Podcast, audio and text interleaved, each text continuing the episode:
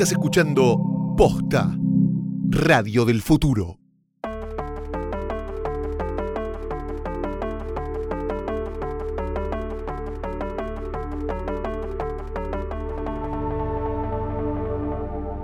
Bastardos, enanos, huargos, personas que ya vieron el primer episodio de la temporada final de Game of Thrones o no, bienvenidos a un nuevo episodio de Joder, Joder, Joder, el podcast de Game of Thrones de posta. Mi nombre es Fiorella Sargenti. Yo soy Luciano Banchero y en este episodio vamos a volver a ver la segunda mitad de la temporada 4. Estos son The Lost of God and Men, Mockingbird, The Mountain and the Viper, The Watchers on the Wall y The Children. Y además, todo lo que siempre Sí. quisiste saber sobre la visita de Fiorella Sargenti a la ciudad de Nueva York para estar en la band premier de la octava temporada de Game of Thrones y con quienes se sacó selfies. ¿Y con quiénes no y por qué? Oh por Dios. Claro. todo, la, toda la shade, todo el beef y todo lo que dicen los Centennials lo vas a escuchar en este capítulo de Hodor, que es el último de nuestro repaso por las temporadas anteriores. Como adelantamos, cerramos con esta temporada 4 porque de las temporadas 5 a las 7 pueden escuchar todos los episodios que venían antes. Claro, se acaba este Jodor especial y distinto y volvemos a la programación habitual, que Exactamente. es después van a empezar a salir los episodios y vas a encontrar un capítulo de Jodor analizando lo que haya sucedido. Claro que sí. O sea, el domingo sale el capítulo de GOT. Probablemente al día siguiente vas a escuchar un capítulo nuevo de Hodor. Y atención, porque esta semana este no va a ser el único episodio que salga, porque hoy terminamos el recap y este jueves sale otro episodio, un episodio bonus con todo lo que hay que saber antes de ver el primer capítulo de la octava temporada, antes de arrancar con la temporada final de GOT. Algo muy importante para aclarar es que es sin spoilers, absolutamente. Claro. En esta mesa grabando este episodio hay una persona que ya vio el capítulo. Pero imagínense que no puedo decir nada, de Nada. de nada, de nada. O Y sea que no va. Cero, cerísimo spoiler. Y hay otra persona que todavía, todavía no lo vio. Así que vuelvan. saltado, subrayado ese todavía.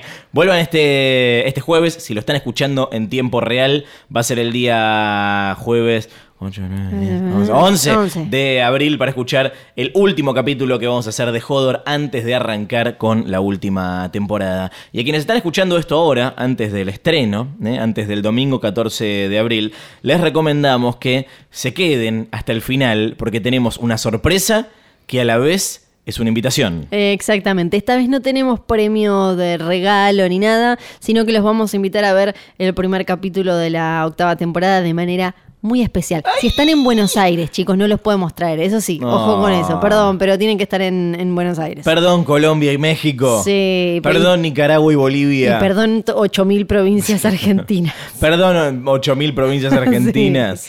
Pero bueno, eh, antes de todo eso queremos agradecerle a Cablevisión Flow que nos ha acompañado durante toda esta temporada de Hodor, Hodor, Hodor. Nos encaprichamos con hacer un repaso de las cuatro temporadas que nunca habíamos visto y ahí eh, estuvo y va a seguir estando Cablevisión Flow para Sí, ¿qué es Cablevisión Flow? ¿Qué es Cablevisión Flow? Estás diciendo del otro lado porque estuviste distraído todas estas veces que te lo contamos. Bueno, es la mejor manera de ponerte al día antes de ver la temporada final de Game of Thrones. Si ya sos cliente de HBO Premium, tenés todas las temporadas completas de GOT listas para verlas, para verlas por primera vez o repetidas cuando vos quieras. Mucha, mucha gente eh, se me acercó. Me paran por la calle y me dicen.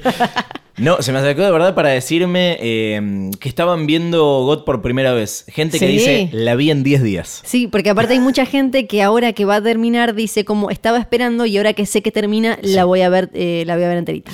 Así que si no querés, si querés no dormir y ver todos los capítulos antes del domingo, podés. Y ojo porque si, incluso si no sos cliente de HBO Premium, si no tenés eh, HBO contratado en tu paquete, pero igual tenés Cablevisión Flow, podés disfrutar sin cargo de las dos primeras temporadas, las primeras dos temporadas de Game of Thrones hasta el 13 de abril. Así que metete ya a empezar esta serie maravillosa. Además, acordate que Cablevisión Flow es un servicio de Cablevisión que te deja ver desde cualquier dispositivo la tele en vivo. Además, todos los contenidos on demand de Flow también están disponibles en el canal 1 de Cablevisión HD. Yo volví a ver Cementerio de Animales eh, ayer. Ah, Flow, la agarré empezada. Perfecto. Y le puse eh, poner Ah, va. desde el comienzo. Que, que es Amo eso, lo amo. Es, el Es futuro. muy fabuloso, Estamos sí. viviendo el futuro. ¿Vos todavía no estás viviendo el futuro?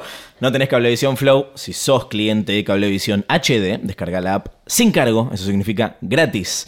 Tenés la posibilidad de usar la aplicación de Flow. Y si tenés Cablevisión clásico o digital, podés disfrutar de un mes de prueba sin cargo. Gracias a Cablevisión Flow por acompañarnos en esta temporada tan especial de Joder, Joder, Joder. Cuentan los cuervos que Fidel Sargenti estuvo en la ciudad de Nueva York presente en la van premier de Game of Thrones. Sí, Es así. es así, es así. Estuve ahí en Nueva York, en el Radio City Music Hall, que es un eh, lugar que ya es legendario, aunque a mí no me importaba tanto. Lo único que me importaba es que iba a ver el primer capítulo, pero en realidad que lo iba a ver con todos ellos, que eh, además no lo, muchos no lo habían visto. Cada uno ve como las escenas que hace y Ah, demás. estás hablando de los actores y las actrices. ¿Lo viste con esa gente? Lo vi con esa gente. Oh, Dios mío. Gracias a HBO Latinoamérica, lo vi con toda esa gente. Fue súper emocionante ya desde el día anterior en el que me crucé como de casualidad con el Iron Throne enorme que pusieron en Rockefeller Center, ahí donde ponen el árbol y abajo la gente patina y demás, pusieron un trono de hierro enorme. Enorme como para que se siente la montaña o para que se sienten 10 montañas. Para que se sienten unas siete montañas. Siete montañas. Sí, bastante Ay, grande, ojo, bastante eh. grande. Y el día anterior entonces vi cómo iban armando la, la alfombra roja de lo que al día siguiente experimenté ahí de primera mano. Y mm, había, al principio, era como cuando entramos a- para, para ver el capítulo, había como cierto nerviosismo con respecto a qué se puede hacer y qué no. Sí. Cuando entramos a la sala, el Radio City es un lugar gigante, no sé qué cantidad de personas entran, una, una sala bellísima. Y era como para. no, había unas pantallas gigantes a los costados del escenario, donde estaba la pantalla central, pero hasta ese momento tapada con un telón. Estaban pasando en vivo lo que estaba sucediendo en la alfombra roja. ¿no? Nosotros habíamos entrado, pero todavía ellos quedaban eh, dando vueltas por ahí, haciendo notas y demás. Y era como, para acá nos podemos sacar fotos, acá no podemos sacarnos fotos, ¿qué podemos hacer? Estaba también con otros compañeros de la God Watch, este grupo que armó Sí. eh, HBO en Latinoamérica, de, de la Casa México. Y de golpe empezamos a ver como para quién es. Yo, yo apenas entré, re como dije, sé, Latinoamérica, estamos súper acá atrás, al lado de la puerta. Y de golpe nos dicen como, no, no, no, allá adelante. ¿Qué? Fue como, esto es súper cerca del escenario. Era súper cerca. Y de, golpe veo que algunos asientos tenían un cartel, tenían, vieron cuando en las butacas arriba tienen como una pequeña fundita que le cubre la- el respaldo con un nombre. Y algunos decían cosas como Sophie Turner. Y yo dije, ¿qué? Tipo como Rose Leslie. ¿Qué? ¿Van a estar acá? ¿A dos filas? ¿A una fila? ¿A cuatro asientos míos? Era como, no puede ser. Y de golpe miro para mi, mi- mi derecha y estaba James Franco ¿Qué? atrás mío. Miro a mi derecha y estaban hablando John Oliver, el que no, el que Hi, no I'm es John Oliver. sí, el que no es Jordan Peele, que nunca me lo voy a memorizar. Le mando un beso. El elenco de Silicon Valley, todos charlando así como, ¿qué? Miro para allá Debbie Harry, tipo, sí, miro para allá Sarah. Paulson. No. Sí, era como, ¿qué es esto? Para te que hacer una pregunta Sí. igual. Vos viste el capítulo, ahora vamos a hablar del capítulo sin, o sea, yo no quiero saber qué es lo no, que pasa. no, obvio. O sea, no, no vamos a hablar. Mirá que hace, desde que volvió Flor, estamos tratando de no cruzarnos. Ahora que hacemos un programa de radio todos los días.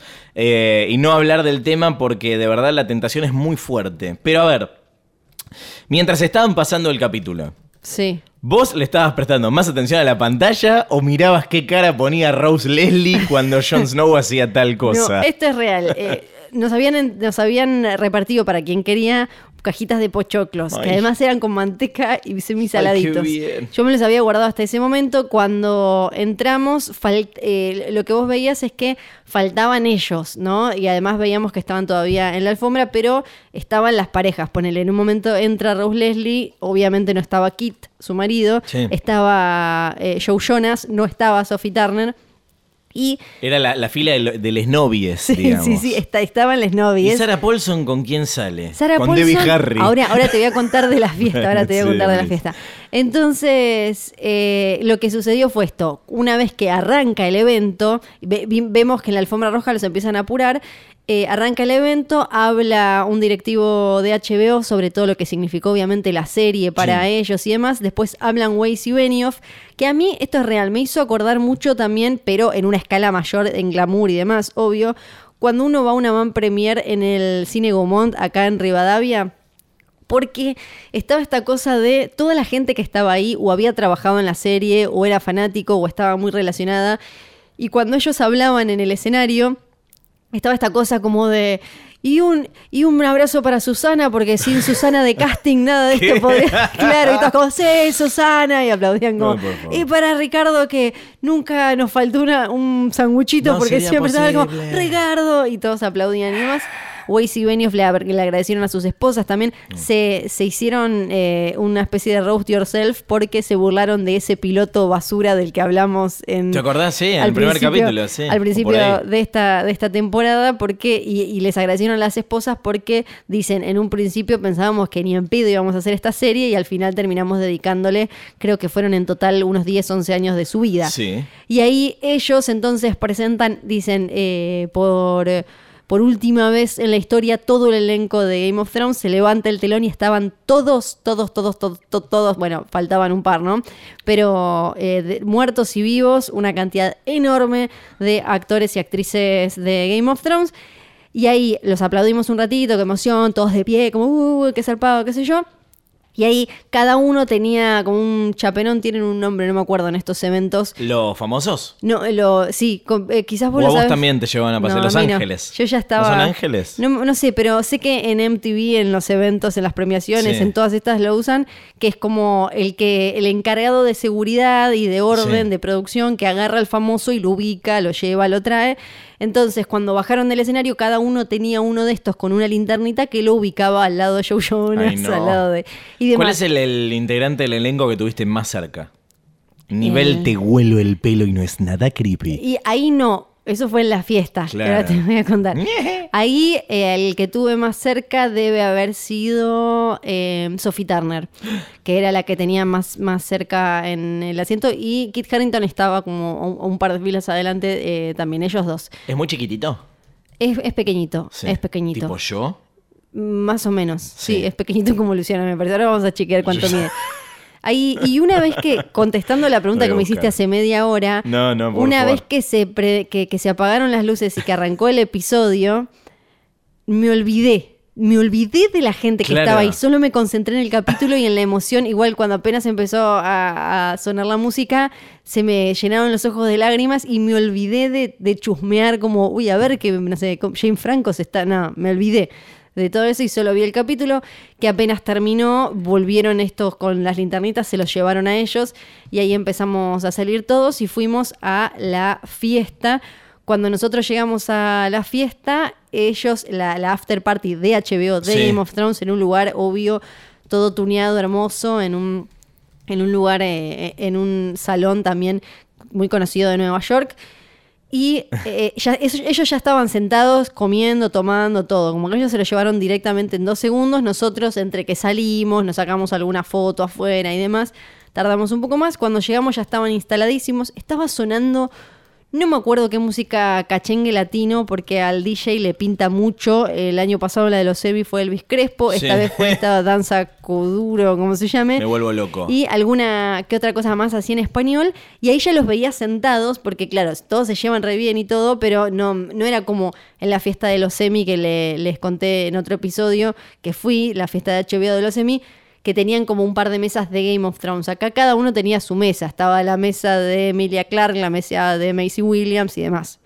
Cualquier persona que entre a tu Instagram, arroba Fio Sargenti, se va a encontrar con un montón de selfies con protagonistas de la serie. Quiero saber cómo es acercarte a ellos. Quiero saber a cuántos te acercaste además y no lograste la foto. Empecemos por los que no. Sí, por lo, bueno, es muy. pr- Primero les voy a explicar un poco cómo es. Porque Dale. esta es una fiesta que es para ellos.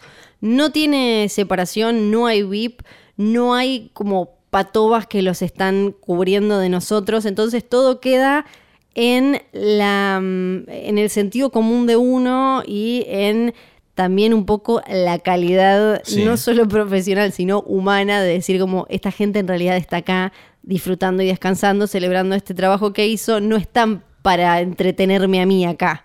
Me entretienen en la tele, me, me atienden si les hago una entrevista, pero acá en realidad yo soy la que estoy metida en su mundo. Entonces vos tenés que tantear porque a veces claramente hay cosas que no podés hacer, pero no porque te digan esto no se puede, sino porque te das cuenta que si está sentada eh, Macy Williams con Sophie Turner, con un montón de amigos que no son de la serie, comiendo, y yo voy con el celular y se lo pongo así en la jeta Sí. y no va a estar bien, porque ella está tipo comiendo una ensalada. Como, no, no está bien. ¿Viste que estaban Entonces, comiendo?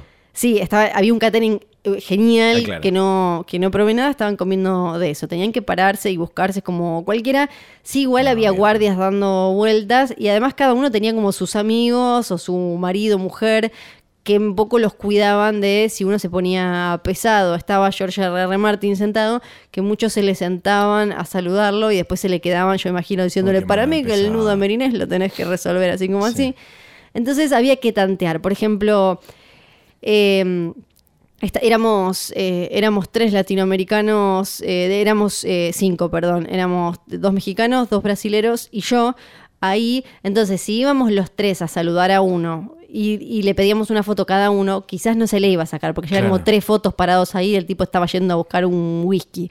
Entonces, el Estaba yendo a que- escribir el libro. Sí, El que, el que llegué a saludar, pero no se sacó foto porque ya se había sacado una, fue el mismísimo Joffrey, que me causó mucha gracia.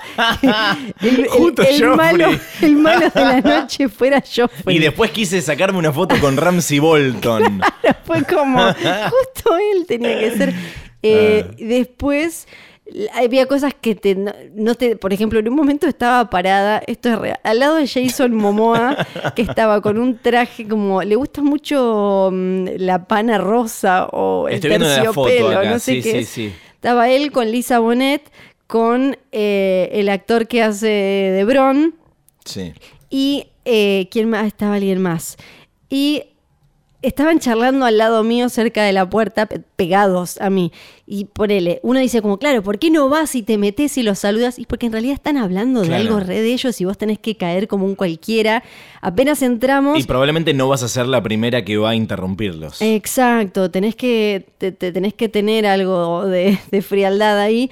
Y después, apenas entramos en, esto es real, en la mesa del centro estaban Ned Stark, Robert Baratheon y Tywin Lannister. Esto es real, lo No, juro. Hay un video, hay una story, me olvidé de ponerlas en destacadas, después las voy a poner. Estaban sentados en una mesa, ellos tres, creo que con una sola persona más o más o menos.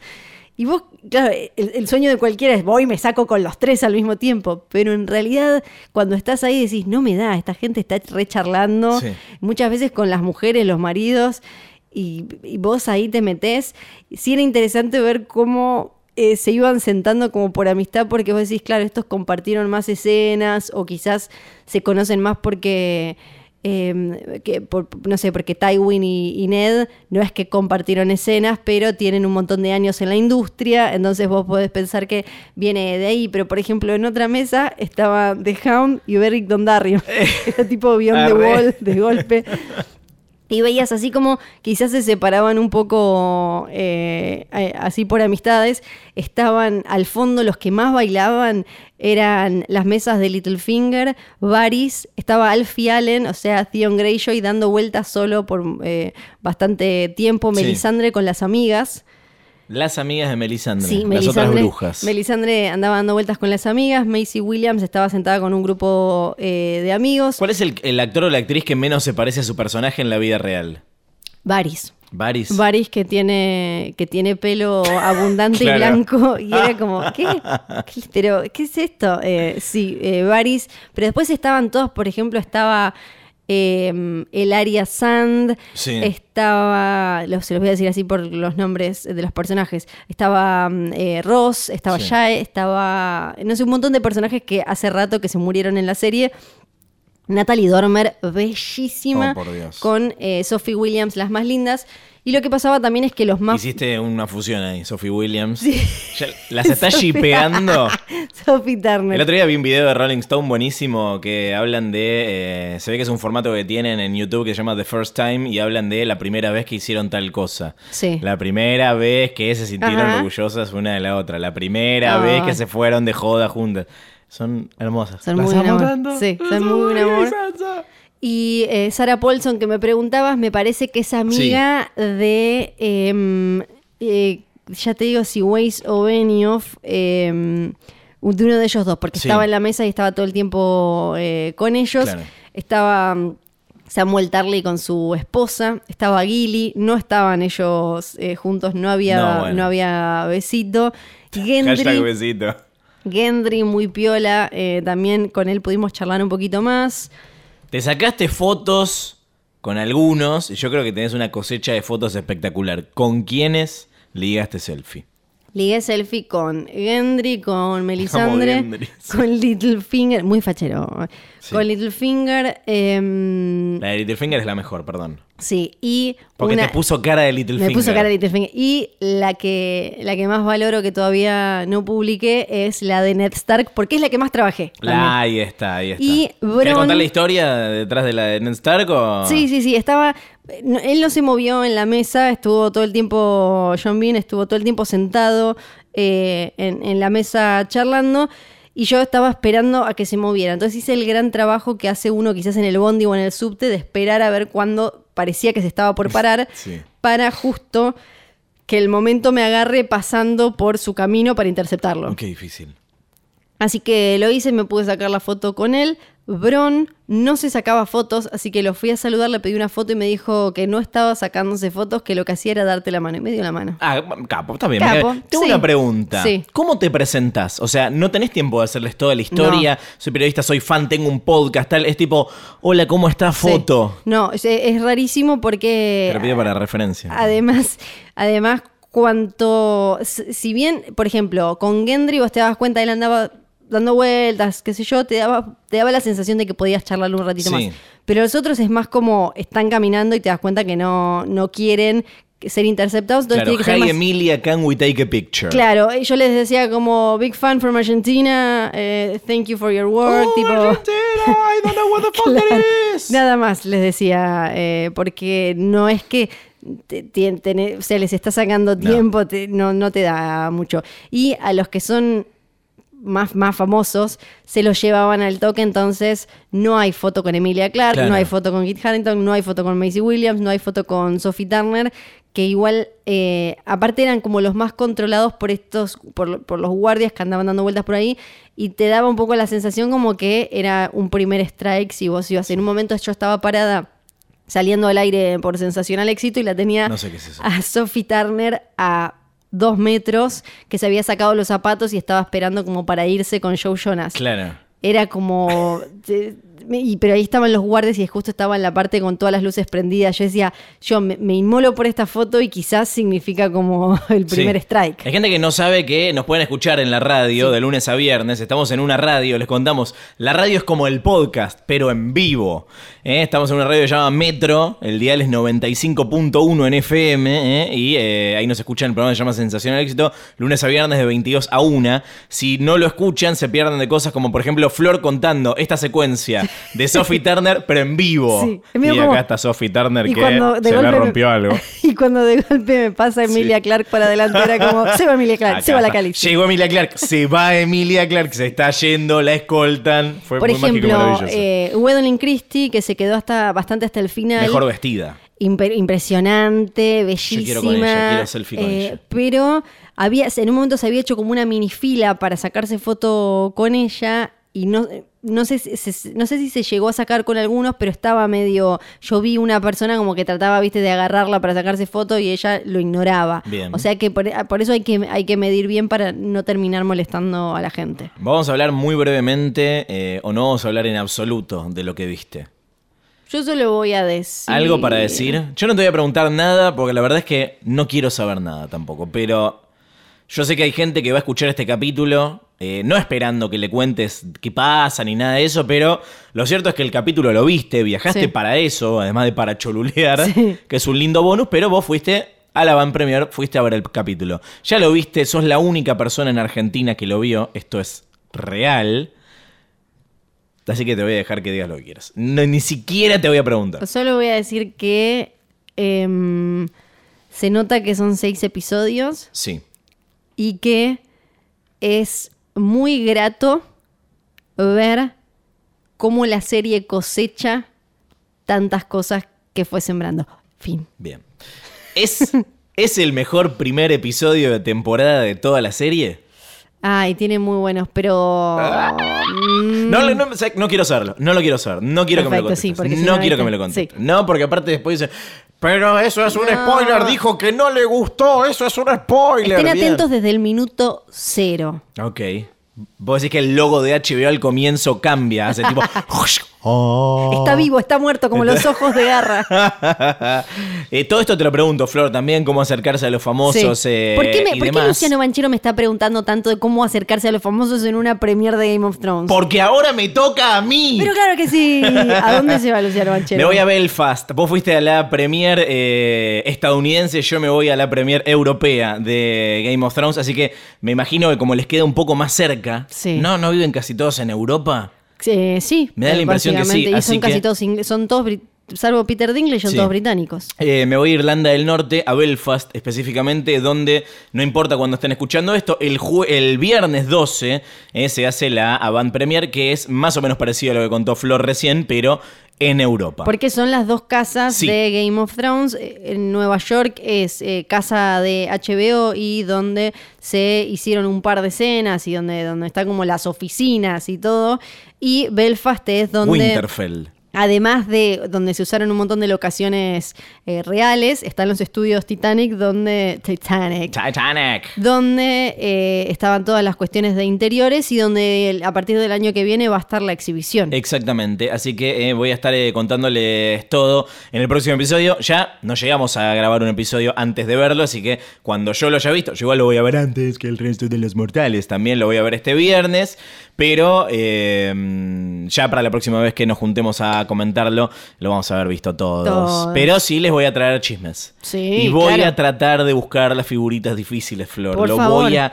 Me pongo esta misión en nombre de este podcast. Por favor, queremos las figuritas difíciles y además después vamos a hacer la comparación a ver cómo se comportan en Europa y en Sí, Estados sí. Unidos. Pensé que cómo se comporta Flor y cómo se, me comporto yo. No, eso ya sabemos. Eso ya van a llegar las fotos de Luciano. Así que nada, quiero agradecer de nuevo a HBO por hacerme esta invitación. No me la esperaba, no la esperaba de verdad. Eh, los viajes que hizo Flor son parte de este, de este mm, evento, de estas actividades, de estas misiones que te han encomendado como parte de la Casa Argentina de la God Watch, que eh, nuclea a un montón de, de fans profesionales de Game of Thrones de toda América Latina eh, y el mundo. Eh, De toda América sí. Latina, sí, de, de todo el mundo también. Y me honra que me hayan invitado a mí también, así que les voy a estar contando todo muy, muy prontito. Dicho todo esto, nosotros tenemos una invitación muy especial para hacer, después eso va a ser al final Al de este episodio, porque ahora sí, es momento de hablar de los episodios 6 al 10 de la cuarta temporada de Game of Thrones, nuestro último recap, nuestros últimos rewatch antes de meternos con la octava temporada. Hashtag for the rewatch. ¿Por dónde empezamos? Yo tengo ganas de empezar por creo que uno de mis momentos favoritos de la serie. ¿Cuál? Más allá del enfrentamiento entre la montaña y la víbora roja, que lo vamos a comentar a continuación, el juicio a Tyrion, yo no me acordaba que era tan bueno No, ese momento. glorioso, glorioso. CSI Westeros. Sí, es. es Law and Or- de los and, God, and Men Westeros. Sí. An Order. Es, es impresionante. Para, para mí, la cuarta temporada es la temporada que la veas. Cuando la veas, decís, por esto es que amo Game of Thrones. Sí. Tiene un montón de momentos de esos. Totalmente. Ya sean desde cuestiones más épicas como Watchers on the Wall, que vamos a hablar en un ratito, hasta momentos de actuación y de drama entre personajes, como todo lo relacionado con el juicio a Tyrion. Sí, él, él la escena por la que se ganó el Emmy, ¿no? Ese año Peter Dinklage, el momento, ese monólogo hermoso en el que dice, ojalá, ojalá los hubiera matado y los pueda matar a todos, no hay suficiente veneno en el mundo para hacer mierda. Y demás. Exactamente. Y además sí, es una odio a Jay. Sí, sí, igual ahí empiezan diferencias interesantes con los libros, En los porque libros. en los libros todo el mundo es más feo y más malo, más cínico, más eh, interesado y demás. Y hay diferencias clave relacionadas con su personaje porque en la serie te queda planteado que ella lo que le hace a Tyrion es porque sintió de alguna manera un desamor, un rechazo de su parte desde que aparece Sansa, porque él la trata de mandar eh, de vuelta a, a esos y demás, y, y se ve que ella en realidad lo amaba, que hizo Sí. todo eso porque dijo como "Ah, al final el mundo sí era una mierda, no podíamos estar juntos, lo voy a hacer cagar a este forro. Pero en realidad en los libros directamente lo hace por guita, porque vino Cersei, le puso toda la tarasca, nunca le importó eh, Tyrion. Sí. Entonces todo siempre es más cruel en los libros. No solo igual me en Canción de Hielo y Fuego. En general las adaptaciones para la pantalla grande o para la tele tienden como a tener que generar un poco más de empatía. Sí, humanizar un Sí. poquitito más, y porque la audiencia tiene que tener a alguien eh, a quien bancar. Eh, ¿Cómo es el tema del, del juicio por combate en los libros? Tyrion también tiene como este monólogo en el que después de que lo encuentran culpable, eh, exige este, este derecho. Hay, hay diferencias, por ejemplo, Jamie no, él, él llega después que en la serie tarda más, entonces no hablan, o sea, Jamie no es quien le va, ahí también hay otra diferencia, la, está súper em, eh, humanizada la relación entre Jamie y Tyrion y en los libros no tanto, es algo que hablamos siempre de, Jamie acá, él llega muy sobre la hora, eh, él no es el que habla, el que le, le ofrece esto de la Night's Watch, es su tío Kevan Lannister. Él, no, no es que Jamie le dice eh, al viejo, yo me voy a Casterly Rock, dejo de ser Kingsguard por mi hermano, esto no aparece. Él nunca volvió a hablar con, Tywin después de la otra conversación en la que Tywin como que lo deshereda. Nunca hablan de Shaen entre los dos. Recién lo ve cuando lo libera. No se veían desde Winterfell. Claro. eh, como zarpado cuando te pones a pensar como no se veían hace mil años. Y en los libros lo libera en parte por culpa, le admite que Tisha, la, la primera esposa, esta chica con la que Tyrion se casó cuando se escapó cuando era chico, no era prostituta, que Tywin le hizo decir eso para darle una lección a, a Tyrion. Eh, Esto no está en la serie. No. Es muy interesante. Sí, porque Tyrion de No era una golfa. de Tyrion de, de chico se escapa con una, una chica que al final eh, el padre le dice era una prostituta y hace que la violen todos los tipos Lannister y les tiren una moneda y, y demás. Y Jamie había, había estado relacionado con eso. Tyrion le dice también que Cersei lo engañó cuando él no estuvo. Le dice que él mató a Joffrey mintiéndole solo para molestarlo y le jura venganza a, a los tres, a Tywin, a Cersei y a Jamie Claro. incluso. Por eso, todo ese diálogo hace que él vaya como súper caliente a matar eh, al padre. Eh, habla con eh, habla con Tywin de Tisha y ese es el, el disparador que hace que lo termine matando. Le dice, le, están hablando de, y bueno, ¿qué fue de ella después de que vos le hiciste esto? Dice, fue a parar a donde van eh, todas las prostitutas. Y eh, ahí es cuando él le tira el flechazo y, y sale la, la caca, ¿no? La, la caca es clave en toda esta muerte. Lo dice. Littlefinger en otro episodio, la gente muere, mu- muere cagando. Sí, sí, sí. Como dijimos acá, algunos se, se Sí, cagan muriendo, o- otros se mueren cagando. Otra diferencia que es eh, de color nomás, pero que creo que vale la pena ¿De es qué que, color? que- dorado. En los libros eh, no hay el- eh, el- la- lo que lleva la mano del rey no es un pin, es una cadenita. Entonces la Ah. cadena con la que Tyrion mata a Jai es la cadena con las manitos de Tywin, la que él llevó, no es y en, en Pero no le podría serie- haber clavado el pin, entonces.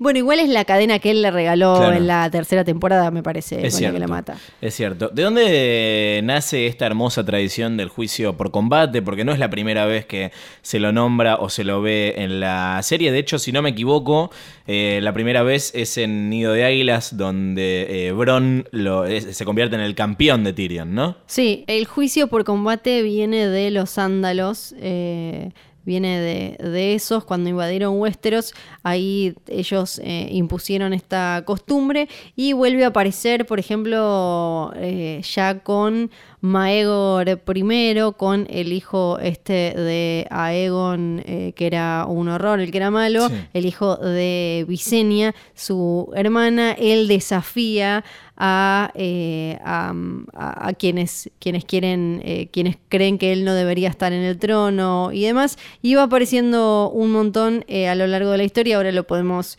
ver, ahora que salió Fuego y Sangre, lo tenemos como eh, cada tanto reapareciendo esto de, eh, bueno, ¿qué querés? ¿Un juicio normal? ¿Un juicio, mm, eh, un juicio por combate? Y siempre la misma cosa también de, ¿preferís la muerte o take the black, tomas el negro y te vas? Eso, ¿Vos qué haces, Flor? Bueno, igual vos no podés elegir. ¿Cómo es en el caso de las mujeres?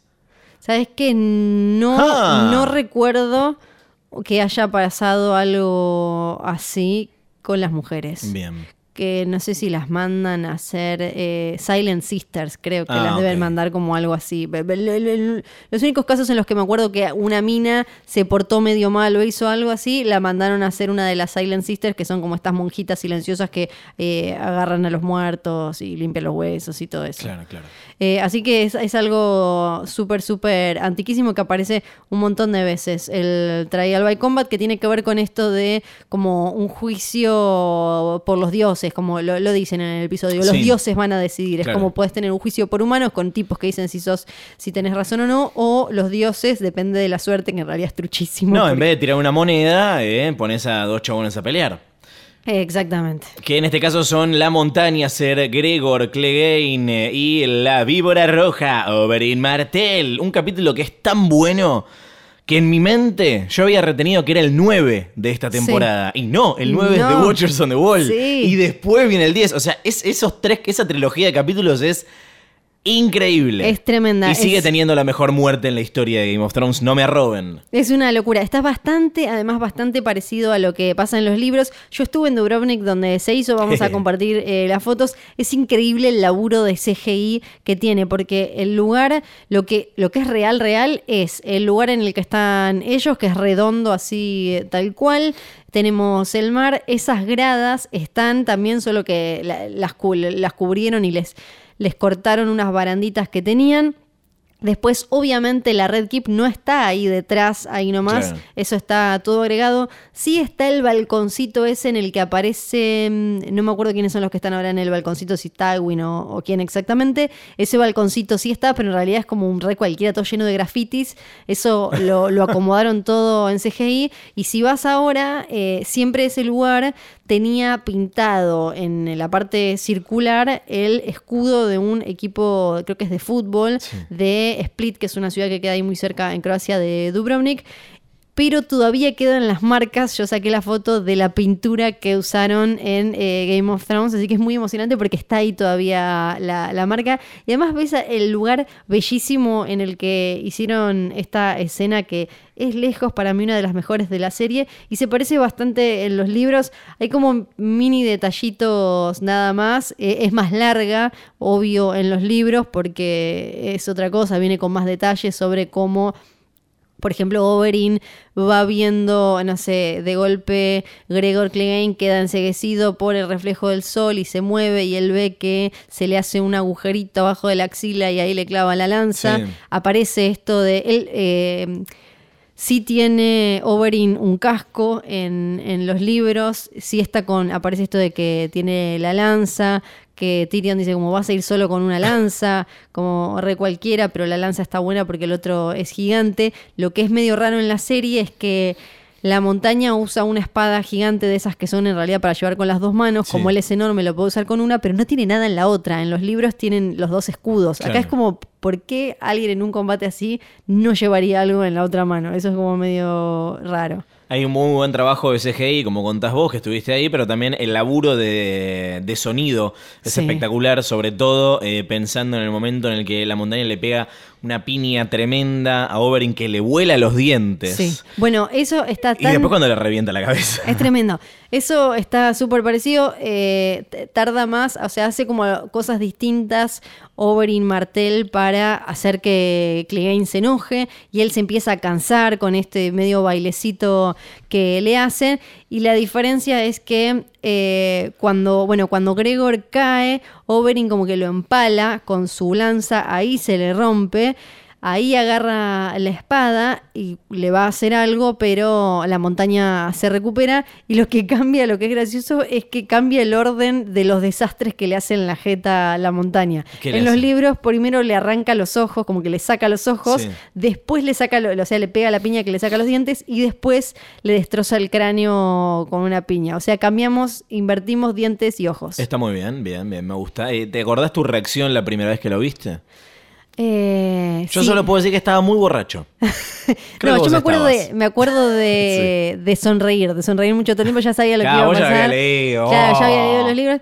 Eh, me acuerdo de sonreír porque es- me parece maravilloso cómo está representado. Otra cosa que cambia es que él no linkea directamente y no relaciona directamente a Tywin con ese de quién te dio la orden. Claro. Y después, eh, algo que ahora no me puedo acordar, si bien vi el episodio ayer, es si queda claro que eh, a The Mountain lo quieren mantener vivo porque saben el bardo, porque Tyrion ahora como sea les dejó un bardo enorme porque eh, los Martell van a querer no solo eh, algo de justificación o algo porque le mataron a Oberyn, sino porque lo tenían a la montaña ahí que dijo que, que corroboró algo que supuestamente Tywin Lannister Sí. decía que era un solo rumores, que es que eh, la montaña violó y mató, mató, y mató a los hijos. y mató a los bebés. Entonces Sí. ahí es obvio como que el- lo que querían hacer es, bueno, lo mantenemos vivo a um, Gregor Clegane para después, eh, de alguna manera, que, que pase por algún tipo de juicio y que los Martel tengan algo de justicia. Me estoy adelantando eh, porque esto es algo que pasa más adelante, no solo en la serie, sino también creo que en los libros, eh, que cuando vuelve la montaña, en la serie se lo refiere como ser Gregor, o sea, está Sí. claro, pero en los libros aparece de otra manera, tipo con otro nombre, claro. Sí, tiene otro nombre, solo que todos miran y dicen como, el único tipo así de grande era la montaña. No, soy Robert Strong, le dicen. Robert Strong, él, no lo, él no lo dice, no pero le dice, no, él no habla mucho, pero es mi nuevo guardia, se llama Robert Strong. Como, qué rarísimo esto.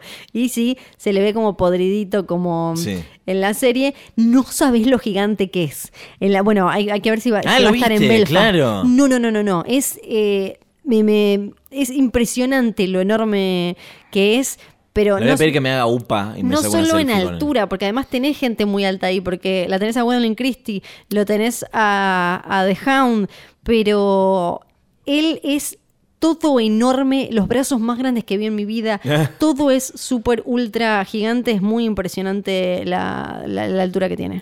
Eh, antes de irnos de King's Landing, eh, quiero subrayar una frase que le dice Tyrion a Bron en un momento.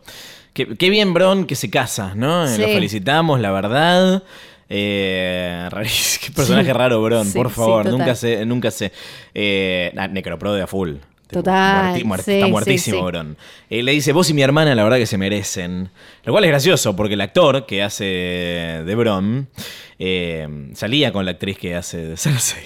Esto es real. Eso, lo, lo que dicen es que nunca compartieron escena por eso, supuestamente porque terminó todo, todo mal. Mm. No, puedo, no puedo decir nada yo porque justo eh, Lina Headey no fue a Nueva York porque estuvo enferma, así que no es que puedo decir, sí, estaban cada uno en una punta o algo así, pero la, la realidad es que no comparten escena y siempre están en King's Landing, Sí. o sea que podrían haber claramente haber estado cerquita o charlado o algo, pero no sucedió. Dicen, dicen eh, que terminó tan mal la relación que se pusieron en los contratos que no podían eh, estar en el mismo lugar eh, juntos. Lo cual lleva a que Bron aparezca cada vez menos, ¿no? También. claro, sí, sí, sí, sí. Pero me causa gracia, no sé en qué momento habrá sido, pero cuando se lo dice. mm, Cuando se lo dice Tyrion, obviamente que lo primero que pensé es. ¿Será una referencia a la vida real? Ajá. Eh, bien, cosas que nos llamaron la, la atención en estos episodios. Eh, ya yéndonos para Dragonstone, eh, vemos a una Melisandre disfrutando de un baño caliente. Sí. Ves tetas. Ves tetas. Ves tetas. Pero ellos pensaron que te iban a distraer con las Sí. tetas de Melisandre. Y no te ibas a dar cuenta de que no tiene el collar puesto. El collar que supuestamente mantiene su figura joven cuando en realidad, como descubrimos en la temporada 6, sí, en el primer capítulo de la sexta Sí. temporada de Red Woman, que cuando se saca su collar en realidad muestra su figura real, que es de eh, una señora que tiene más años que Mirta. Sí, para mí igual no, no es tan lineal como que el collar es el que la hace joven. Ella habla en los libros y en ese momento con Celice Sí. eh, Baratheon ta- también habla un poco como de esto de las cosas que podés lograr con esos juguitos, con la magia, qué sé yo.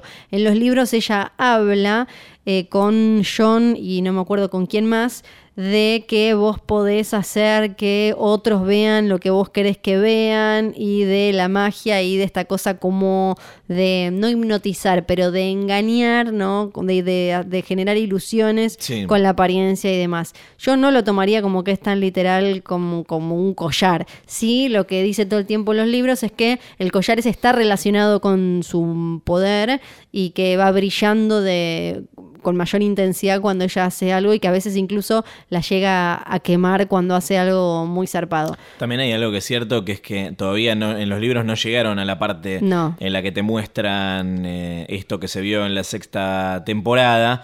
Entonces sí era una de esas cosas que no tenían manera de saberlo si puede ser un pifie eh, involuntario de, de- de continuidad. Sí, sí, yo no creo igual que sea tan así como una piedra Bien. mágica o algo, sino que tiene más que ver con su, su poder en general. De todos modos, esta es una interpretación tuya, porque la serie lo muestra como algo bastante lineal. sí, Se saca el collar y es vieja. sí. Tipo, Sí, fin. pero vos no sabés lo que no los muestra la serie. Sí. Vos no sabés qué cosas dejó de hacer además de sacarse el collar. Claro. ¿Qué, qué, qué cosa no tomó, qué cosa no... O sea, eh, entiendo que para algo visual les quedó súper impactante y más para un arranque eh, eh, fue, fue un gran momento. Sí.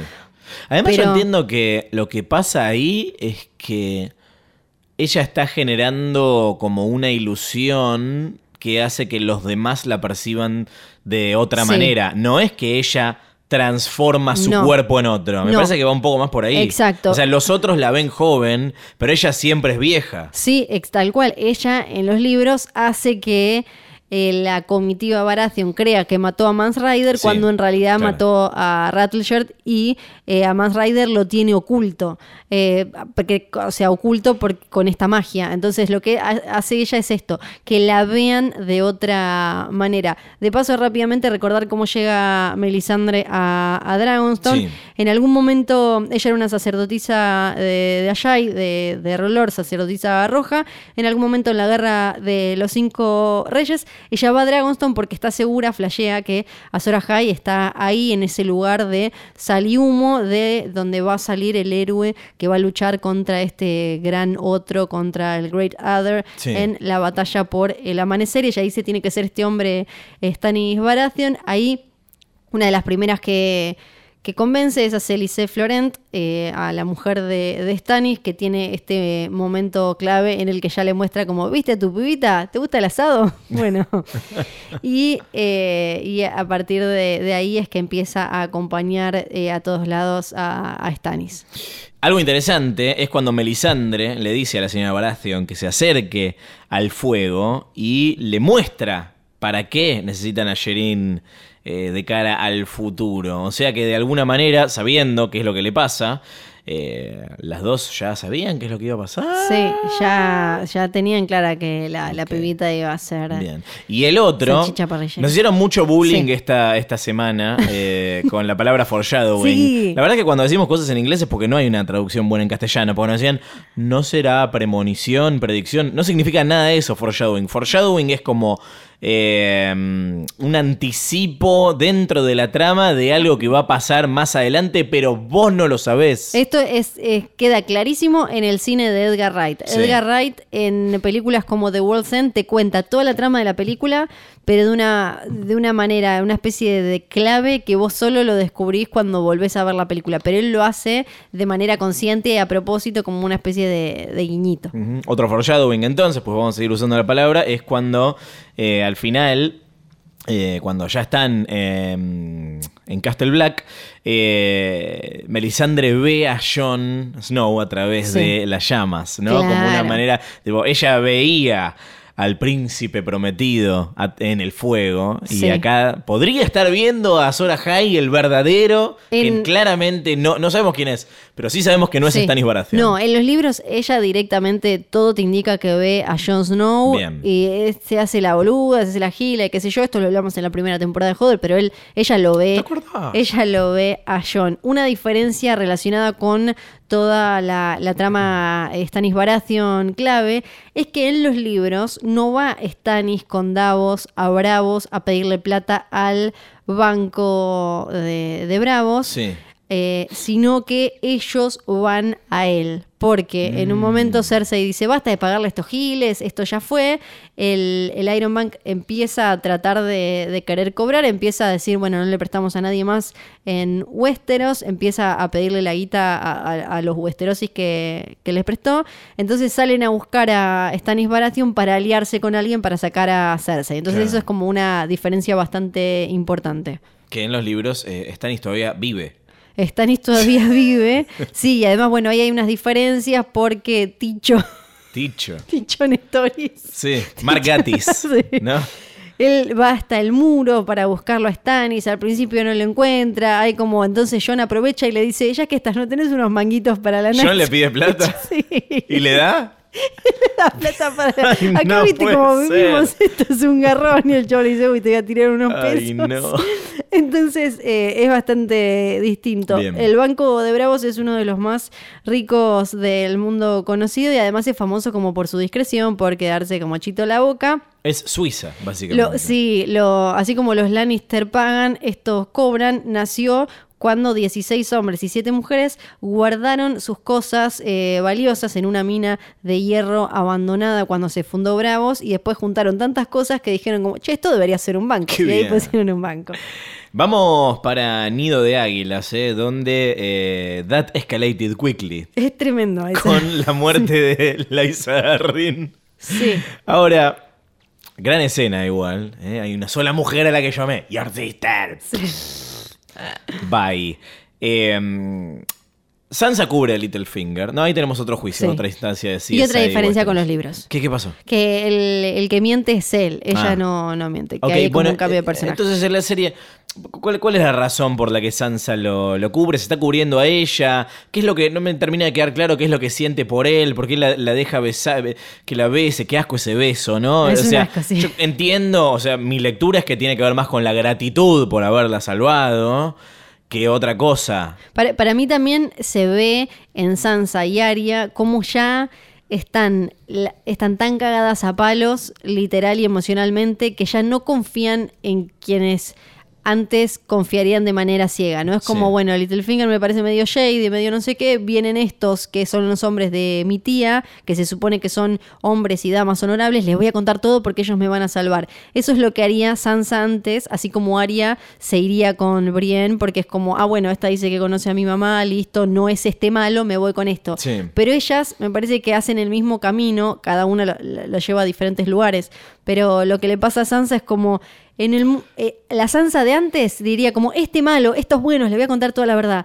Pero Sansa empieza, me parece a mí, a pensar no solo esto que decís vos de la gratitud, sino Sí. también como yo a este lo conozco ya, ya sé qué quiere. Este quiere que me case con él, quiere la chanchada, quiere no sé qué. Estos otros no sé qué quieren, no sé a quiénes me, a dónde me van a llevar, no lo sé manejar, no sé qué arreglo pueden hacer con otro, mejor me quedo con este.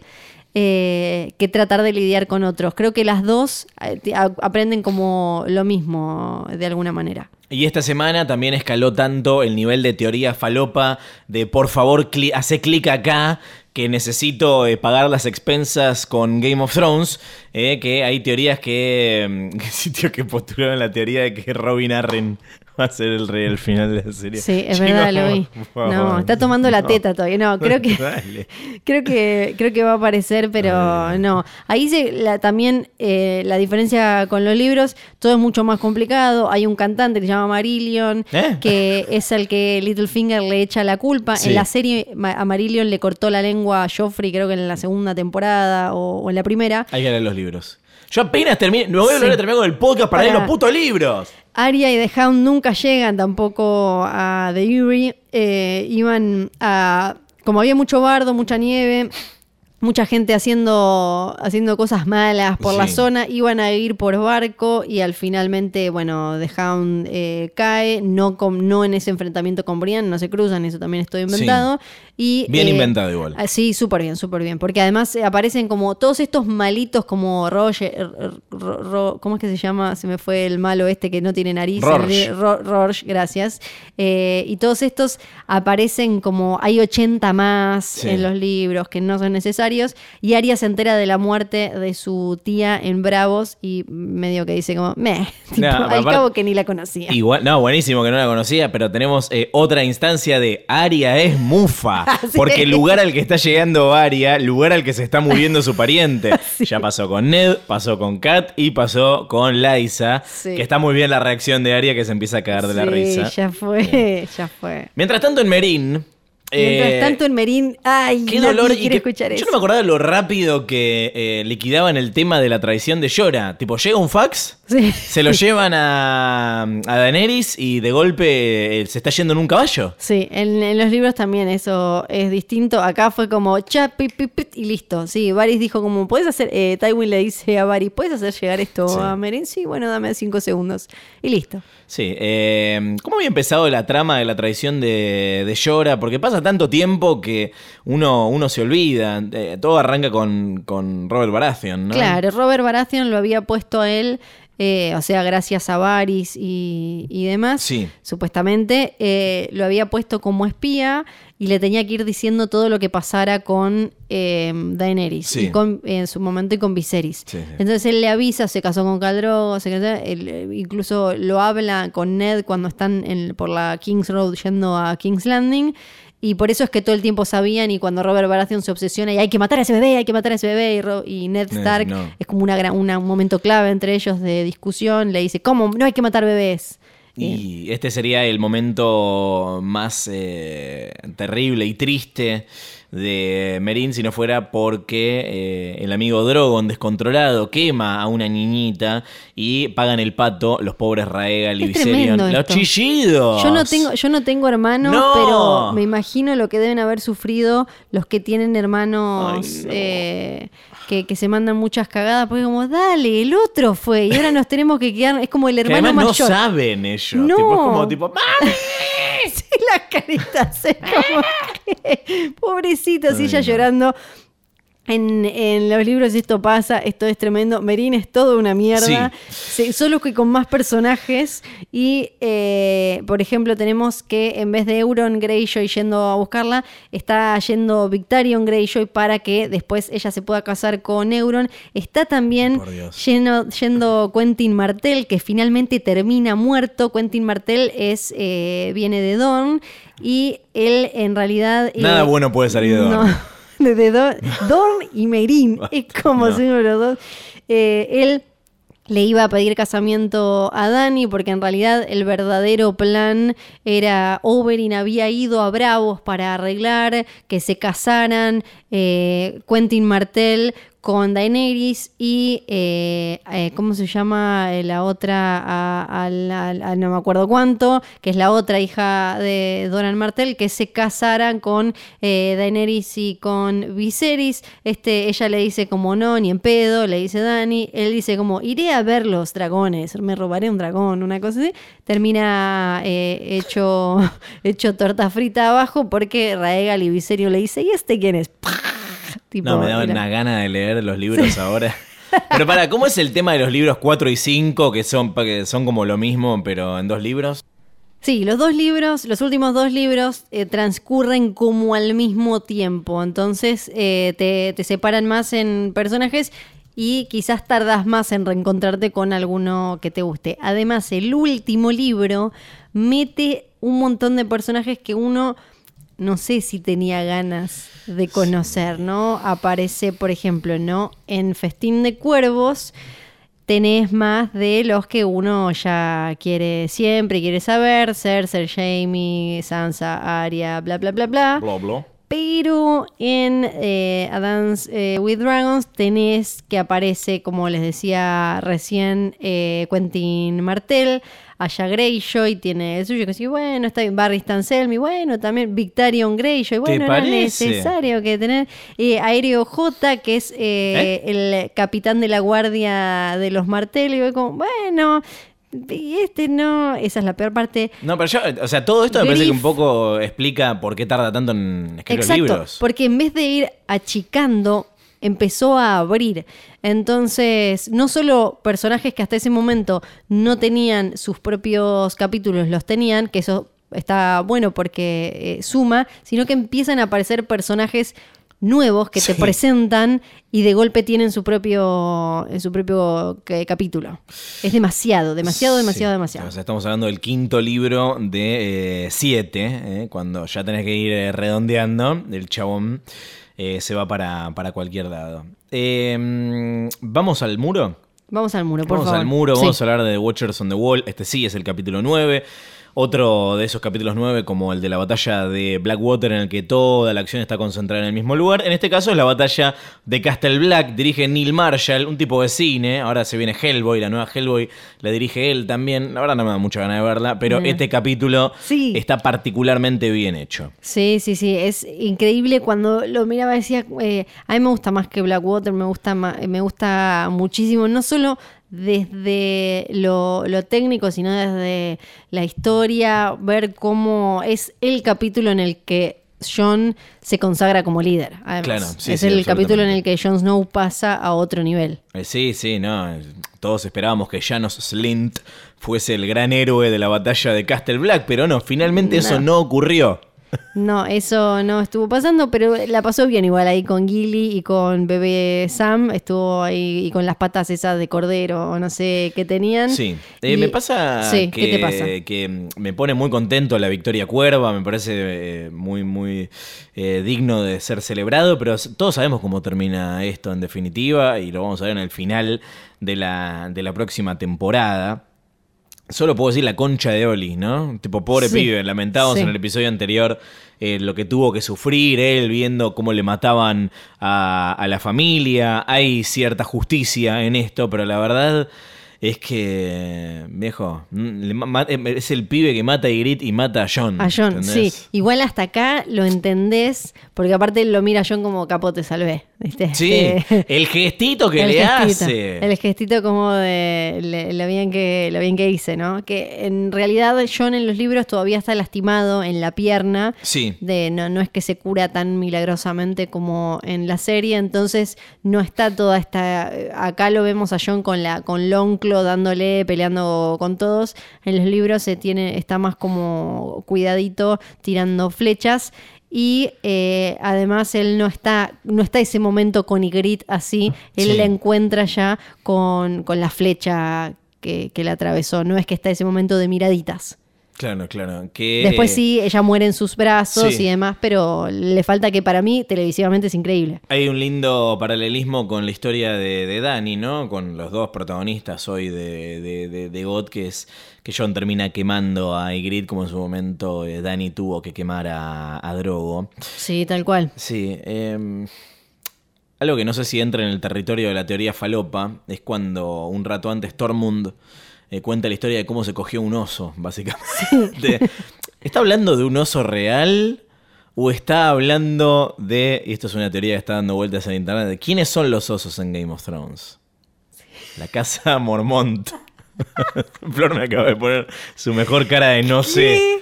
Claro, está hablando que- de alguien de la, Sí. de la familia Mormont. Esto no lo inventé yo, lo encontré Sí. dando vueltas eh, online. Y parece No que creo, no creo. estaría hablando.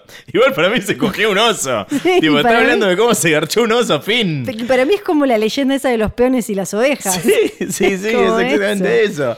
Pero bueno, me encanta que, que haya fans que le buscan tanto la vuelta y vos tal vez sabías algo de esto, capaz que en los libros se había cogido a alguien pará, no solo eso, sino que hay gente que dice que es el papá de Liana Pero es como, ¿Por tipo, qué al se papá? pueden calmar un poco, no sé.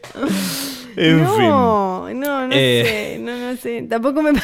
El que- no sé. hay que ver si le salió un hijo al oso que se cogió, ¿no? Un oso Claro. coloradito. Qué lindo. El último capítulo de la temporada se llama The Children, eh, hace referencia a eh, los, los- los- los niños del bosque, los hijos del bosque, ¿cómo es la traducción en castellano? The Children of the Forest. Eh, los niños. Los niños del bosque, bien, eh, que hacen su eh, aparición en la serie en este momento, eh, acompañados de los Hijos Whites, bosque, los hijos perdón, del bosque, hijos del gracias. bosque. No pasa nada, Flor, Sí. sabes un montón de cosas. Te podés olvidar un segundo de algo, no hay problema. No es que HBO te va a sacar retroactivamente el viaje por Ay, no, no. saber la traducción de algo. Eh, esto también lo explicamos en su momento en el, en el, en el viejo Hodor, ¿eh? Sí. en el viejo Hodor, Hodor, Hodor.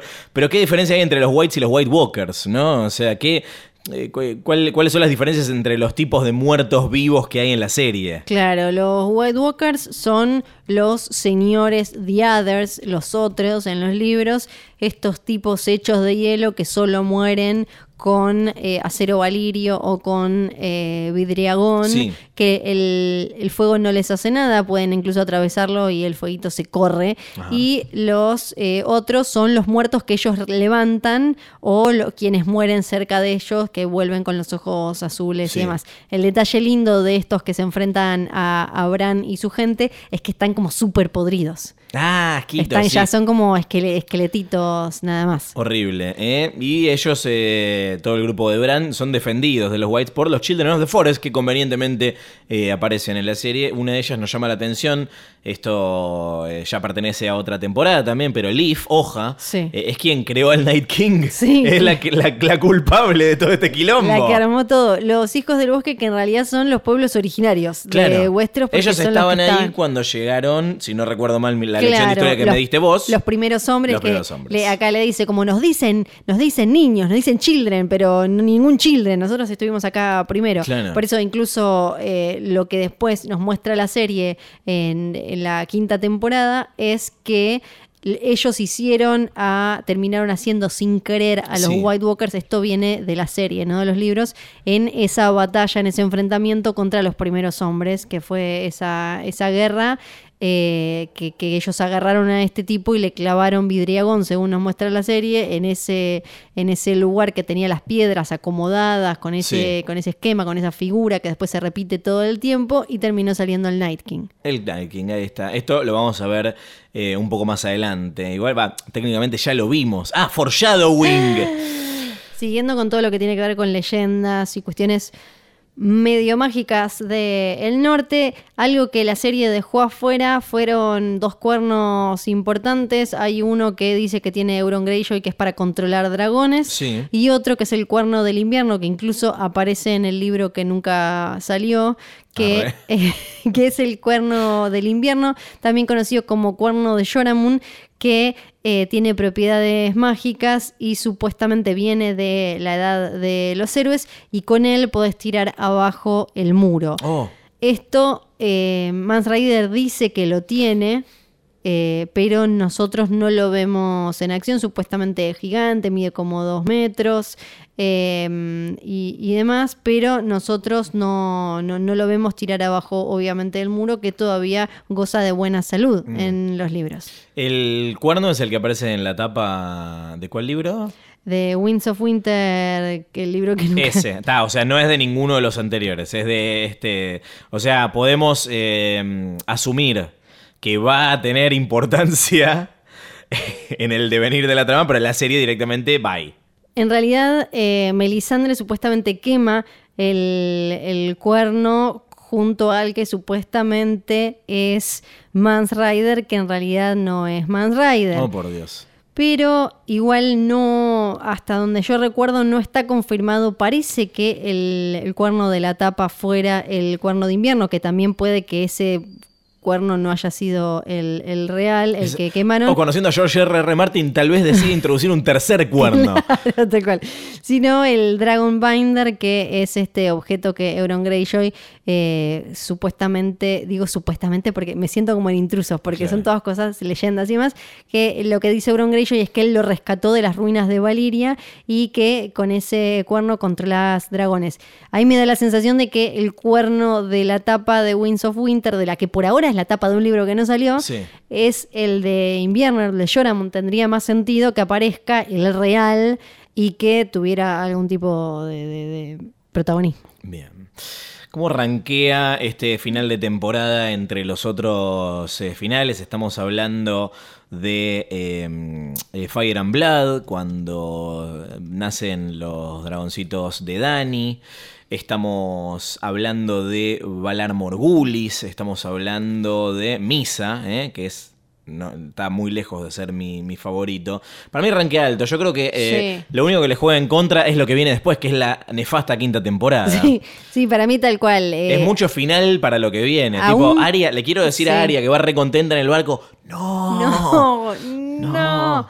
Eh, para mí es, si no es top 3 de finales de temporada, le pegan el palo. Sí. lo que pasa es que después te pones a pensar eh, lo que viene después y como, ay, no, ahora Muere viene... Tywin. O sea, acá cierra Sí. todo un capítulo de, de, de, de- de GOT. O sea, la muerte de Tywin también marca eh, la- de todo el poder que empieza a Sí. adquirir Cersei y su posicionamiento como eh, la gran villana. Y la caída del poder, desde como el, el viejo tipo de poder que había en Westeros y cómo aparece eh, no solo por un lado eh, Dani, no quedan, quedan posicionados Dani y John como líderes ya con experiencia y en marcha, sino también cómo aparece el verdadero poder a enfrentar ahora en Westeros, que son los White Walkers, ahora que Bran finalmente llega y aparece como del todo la cuestión fantástica en la serie. ¿Quién ganó la temporada? Yo creo que es la que tiene menos ganadores claros. o sea, creo que las últimas veces dijimos ganó, ganó Tywin. Bueno, esta no. No. Yo creo que Littlefinger un poco. Sí.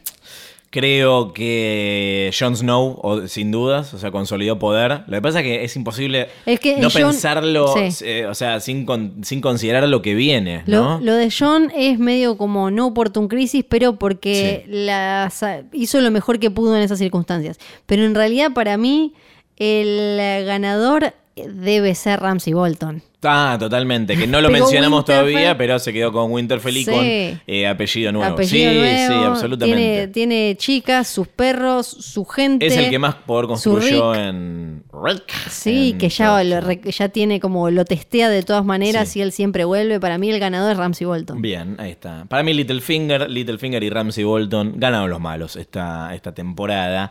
Y es momento de decirle adiós a los personajes que perdimos en estos cinco episodios. El Memoriam de este capítulo le decimos adiós a Liza Arryn, ¿no? Sí. No, no te vamos a extrañar no, igual. ¿eh? A. Rorsch, que lo mencionábamos recién. Sí, que en la serie tenía un poquito más de nariz que en los Sí. libros. A Oberyn Martell, eh, Mm, liquidado sí por la va. montaña. Sí, nos duele. Eh, a los caídos de la Night's Watch, a, a Piper o Pipar, le decimos chau, lo mata a Ygritte.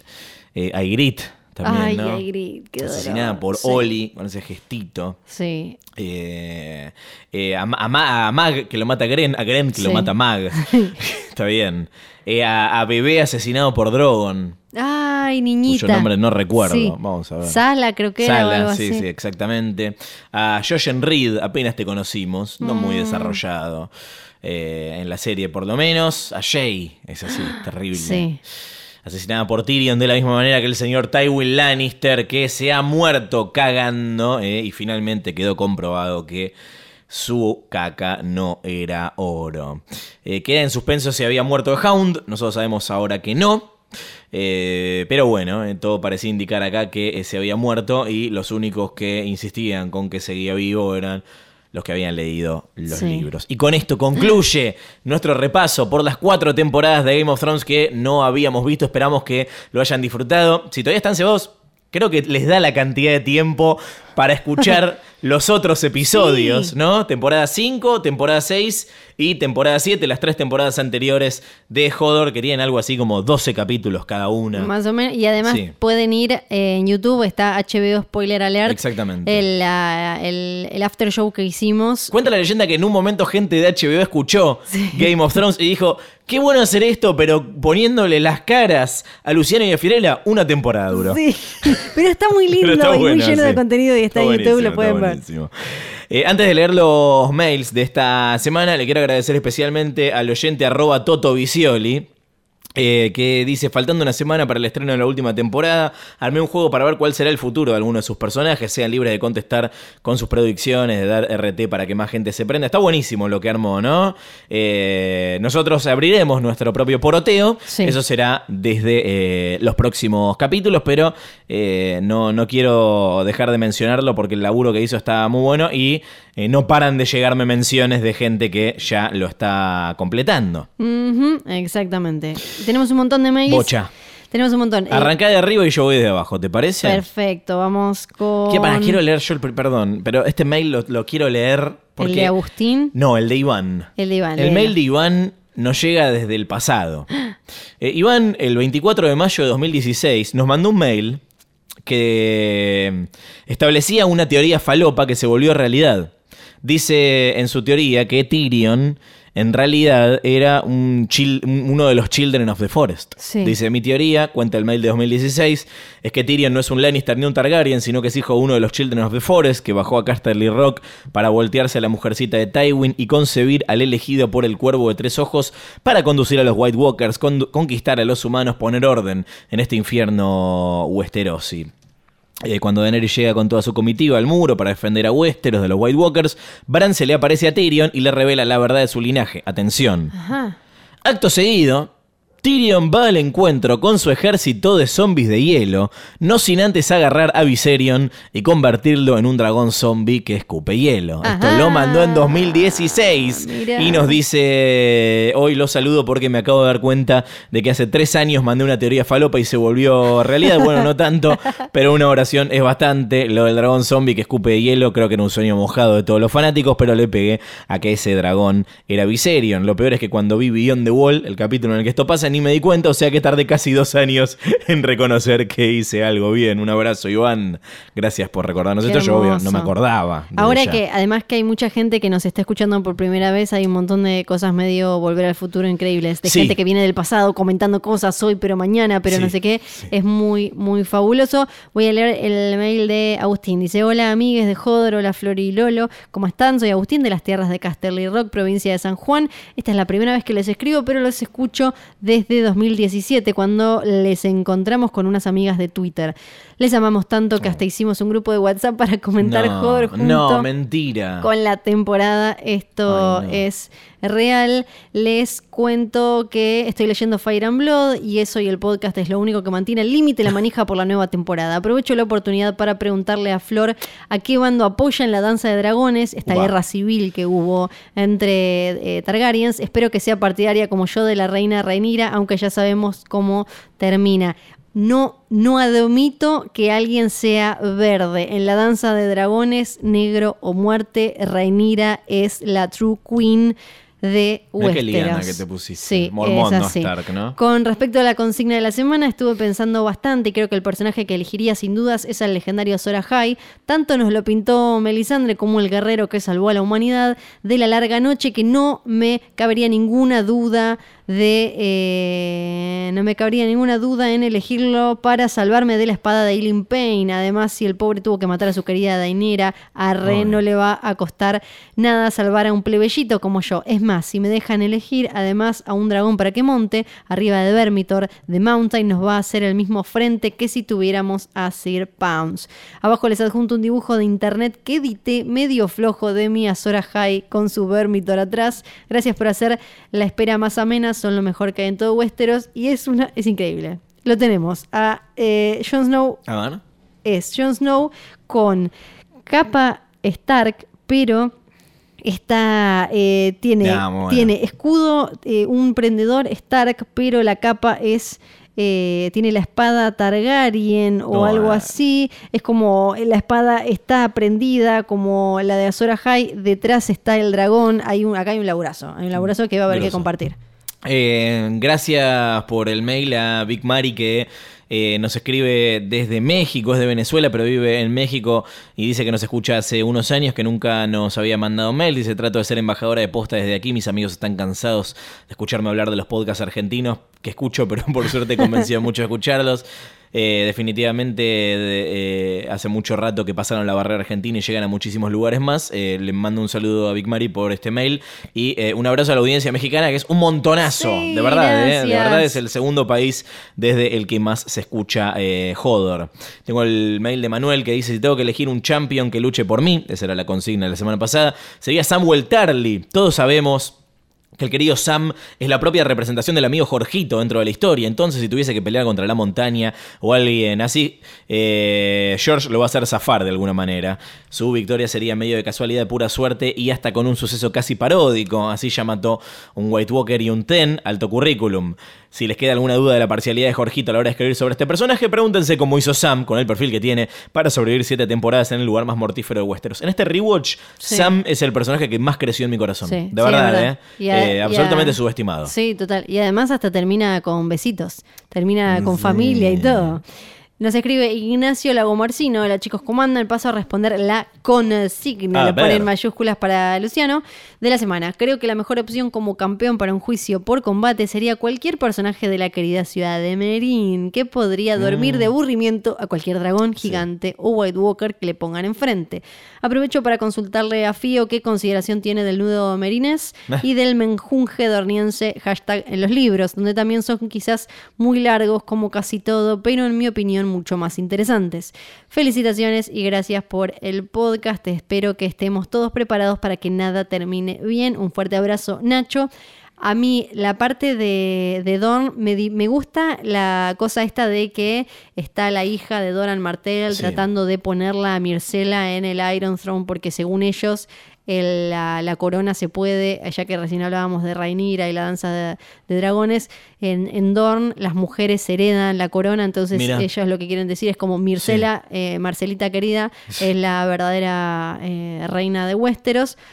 Pero Merín es lo que se me hizo más tedioso, no, no se me hizo para nada, no, no me acuerdo ningún personaje ni nada que me interese del todo de Merín. Bien, eh, tengo... Un montón, eh, gracias. Eh, Pablo dice que elegiría como champion a Beric Dondarrion. Pelea bien, tiene un parche que le queda canchero, una espada que se prende fuego. Lo más importante, tiene un montón de vidas, cual Mario Bros con exceso de honguitos verdes. Imagino la escena, lo matan y a un costadito lo tenemos a toros gritándole: Levántate, hijo de perra, porque reloj te ama. Se me pone la piel de pollo. Yo a este tipo definitivamente le dejo mi destino en sus manos. Es buena, ¿eh? Beric buena. Dondarrion. Sí, Es buena, totalmente. sí. Igual debe haber alguna. Muy fachero en la vida real el señor Don. No me digas. Sí, sí, me llamó la atención, mira. Mira, mira, no, no se debe, no debe estar permitido revivir, me parece, ¿no? En el juicio No por lo combate. sé. Federico tira una buena, es una duda. Dice: en, la- en una de las primeras escenas de Stannis en Dragonstone, vemos que está con Celis, eh, Celice preguntándole si puede ir a ver a Jairin. Y de fondo se ve un estante lleno de frascos con bebitos. Dice: en algún momento explican, ya sea en los libros o la serie, de dónde salieron. Son hijos que ella perdió o están relacionados con Melisandre y su magia. Sobre la consigna, si tuviera que elegir a alguien como campeona, no dura- dudaría en llamar a Brienne de Tarth, Uh, que total. sin lugar a dudas es uno de mis personajes favoritos. Con su honor y lealtad haría todo en el duelo para ganar y además, en caso de que el combate sea contra The Mountain, tiene la fuerza, habilidad y tamaño necesario para vencerlo. Otra opción sería convocar al oso contra el que le hacen pelear en Harrenhal o de última llamar a Jorgito que viene y duerme al oponente leyendo todo el arco de Merín y Don que vemos en la quinta temporada. No, no, no. Y nos manda, A ver, I demand a trial by Conga. ¿En qué? En esta. Baikonga.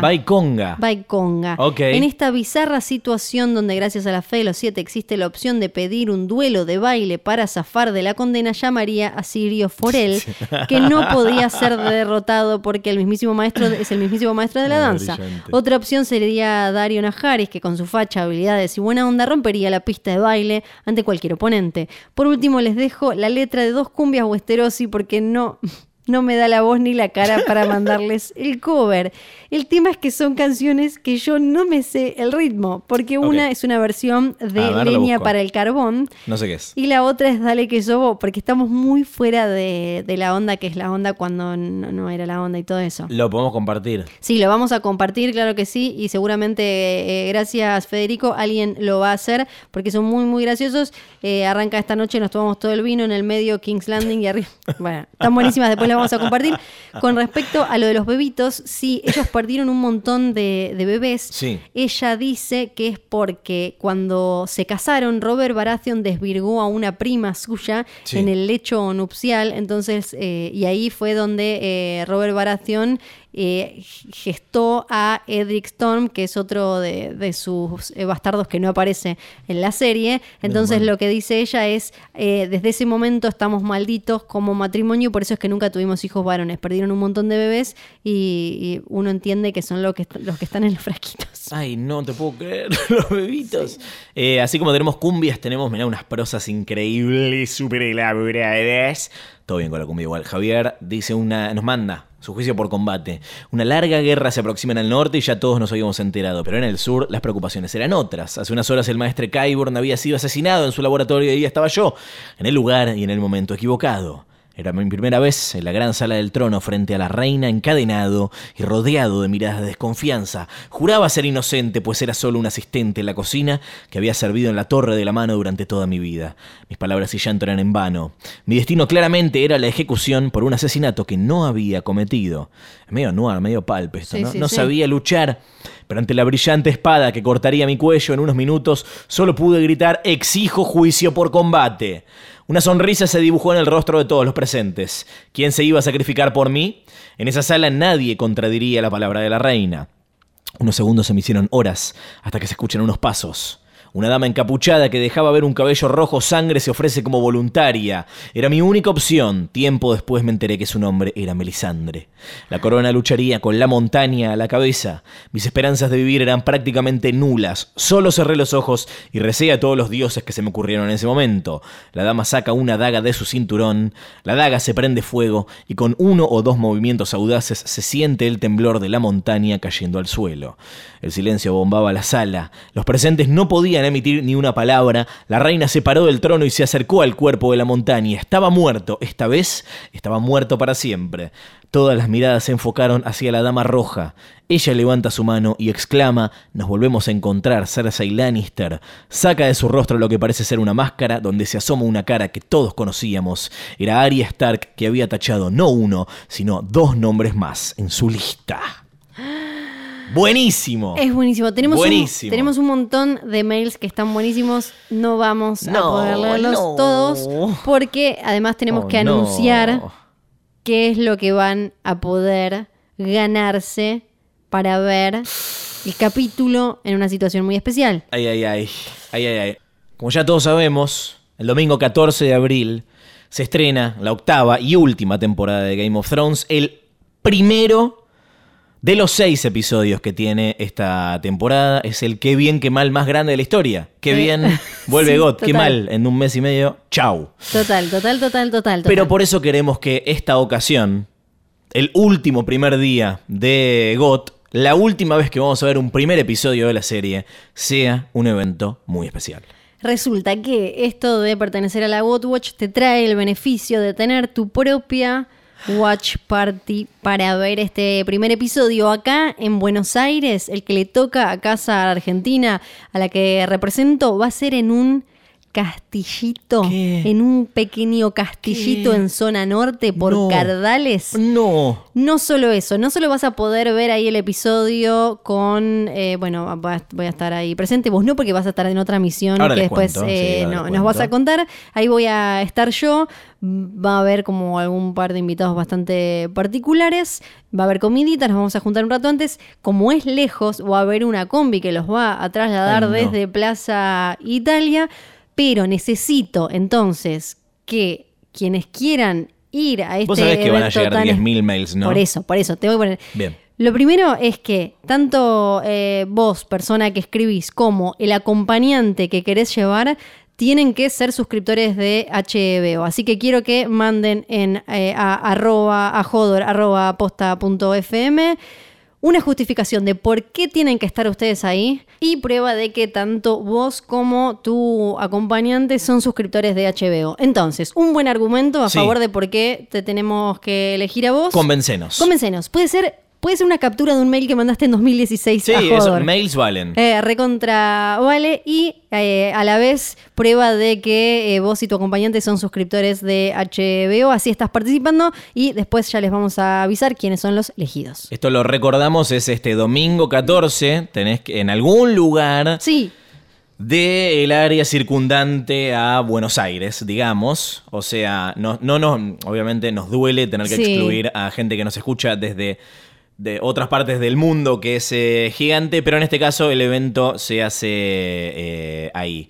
Tienen que estar disponibles el domingo 14 y tienen que tener Exacto. ganas de venir a ver el capítulo con Flor. eh, exactamente. Jodor arroba, es- jodor arroba posta punto fm. A mí me encantaría poder estar ahí, pero tengo el privilegio, el lujo, el honor, el orgullo de que Cablevisión Flow me haya encomendado la misión de ser el anfitrión de su avant premier, que también es el domingo 14 a la noche. Así que estaré abocado a esa tarea que me llena de orgullo y alegría y que seguramente el lunes, eh, con el recap del primer episodio de la nueva temporada, les estaremos contando nuestras experiencias. Así que muchas gracias Cablevisión Flow por confiarme esta responsabilidad enorme. Hoy me fui a probar la ropa. ¡Ay!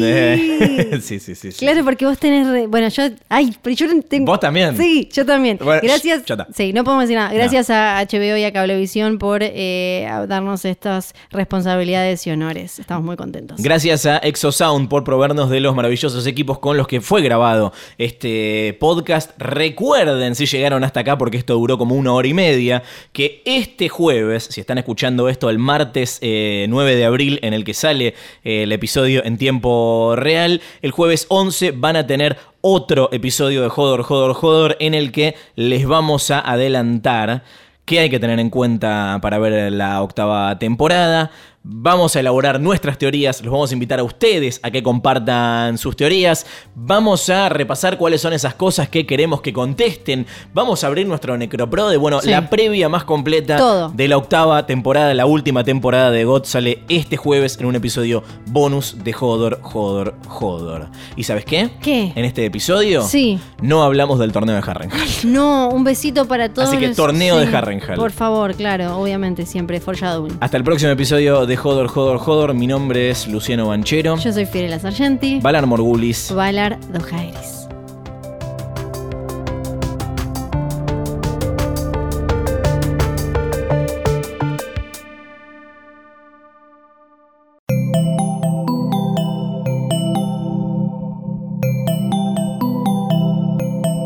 Estás escuchando Posta, Radio del Futuro.